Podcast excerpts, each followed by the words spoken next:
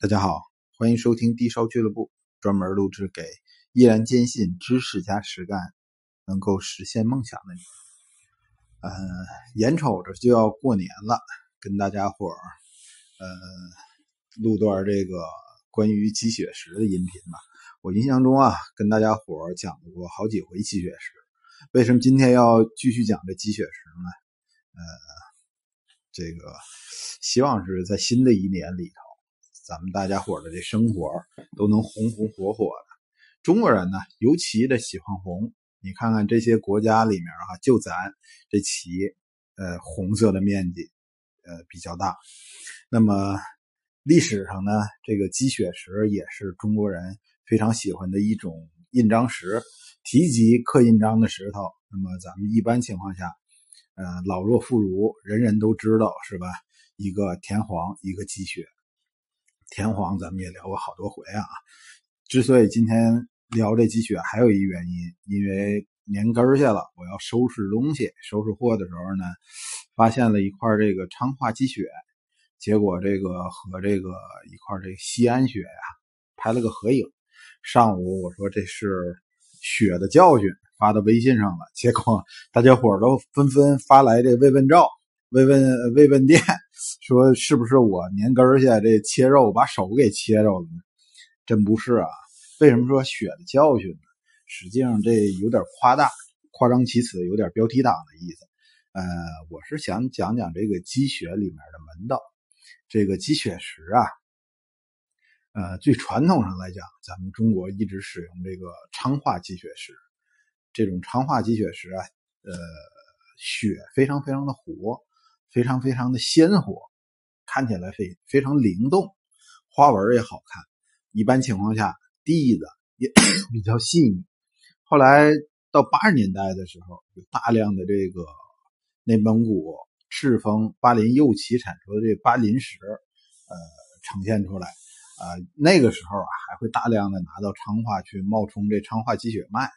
后来啊，这巴林鸡血由于它的蒂子。经常能出现冻状地，哎，所以呢，干脆就把这东西，呃，炒到了比昌化雪还贵的价位。现在啊，如果能拿块好巴林积雪，那价位更高了。可是近些年呢，除了这个巴林积雪以外，呃，西安附近又发现了所谓的西安雪，然后贵州附近呢，贵州又产出了贵州雪，呃，这两种积雪啊。一般情况下，血量也不一定多少，但是呢，一般地子，呃，就我们说地子，指的是这个呃石头本身。这积血石到底是什么？我好像一直都忘了跟大家伙讲了。正常的昌化血和巴林血，我们一般认为是以它的这个岩石部分呢，是以这个迪开石为主体，可能偶尔有点这个珍珠陶土、高岭土、这个叶蜡石，呃，半生。呃，有的时候呢，可能里面还有点方解石，有点石英这类的沙丁，呃，杂质在里头。那么，可是它的血那些红的部分是什么呢？呃，就是沉沙。沉沙呀，又称之为朱砂。为什么叫沉沙呢？沉沙主要是由于这个，呃，是湖南湖北啊，有个地儿叫现在叫怀化吧，古称啊这个地方叫陈州。它产出了这个朱砂这种东西，它的化学成分是硫化汞啊，呃，在这块儿呃稍微提及一下，这种硫化汞呃非常非常的出名，结晶结的非常非常的好。那么古时候啊，如果你看早期这徐克他们拍的电影，比如说这个《倩女幽魂》这类的电影就是，你经常可能能看着。这个有不少这方式去画符，弄一张黄表纸，然后上面用红色的这朱砂啊，在上面画符。这种符啊，也称之为沉符，就是这地儿说产出来的这沉沙朱砂，这个非常非常的鲜红，有灵性。古州呃，古时候说这地儿呃叫沉州，然后我们就称之为沉沙了。这是有点封封建迷信色彩的一个东西啊，但是这种沉沙如果长在了这个呃以低开石呃为主体的这些这个石头里面结成这个积雪，这种状况非常鲜活，非常红，我们就称之为鸡血石。讲了这么多啊，基本的这个原理道理跟大家伙讲，呃，后面呢讲讲这个玩这些珠宝玉石的一个境界的问题。为什么咱们叫低烧俱乐部呢？我就是劝大家，屡次跟大家伙声明过啊，劝大家，呃，别玩物丧志。这东西可以玩，玩是为了什么呢？为了玩物明志。我们玩一个东西的时候，我们要从它自然界中，我们人类，呃。数百上千年，呃，对它的这种这个热爱中，体会出来，在文化层面上面，与我们中国，尤其是中国啊，与我们这些文化之间的这些契合点，哎，我们要体会这个东西，不管是玩和田玉、玩翡翠，还是玩这些印章石类的东西啊。嗯，说到这儿，不得不提及，今儿刚刚 我在微信上面删了一个这个听友，也不好意思啊。为什么呢？这个这听友可能是看见我发了个这个这个印章石是吧？积雪石，简简单单发个小小图片，呃，他就找我看一个这个积雪石的摆件本来啊，我基本上有时间我都会回大家伙这种。就是鉴定的这个帖子都没有什么问题的，但这位听友呢，可能是急于想入手，所以来来回回，来来回回，从来不提及这个东西的文化属性、文化含义，呃，不研究东西的优劣，呃，一味的只问这东西多少钱入手合适，多少钱入手合适，这让我非常非常的不舒服。为什么呢？咱们。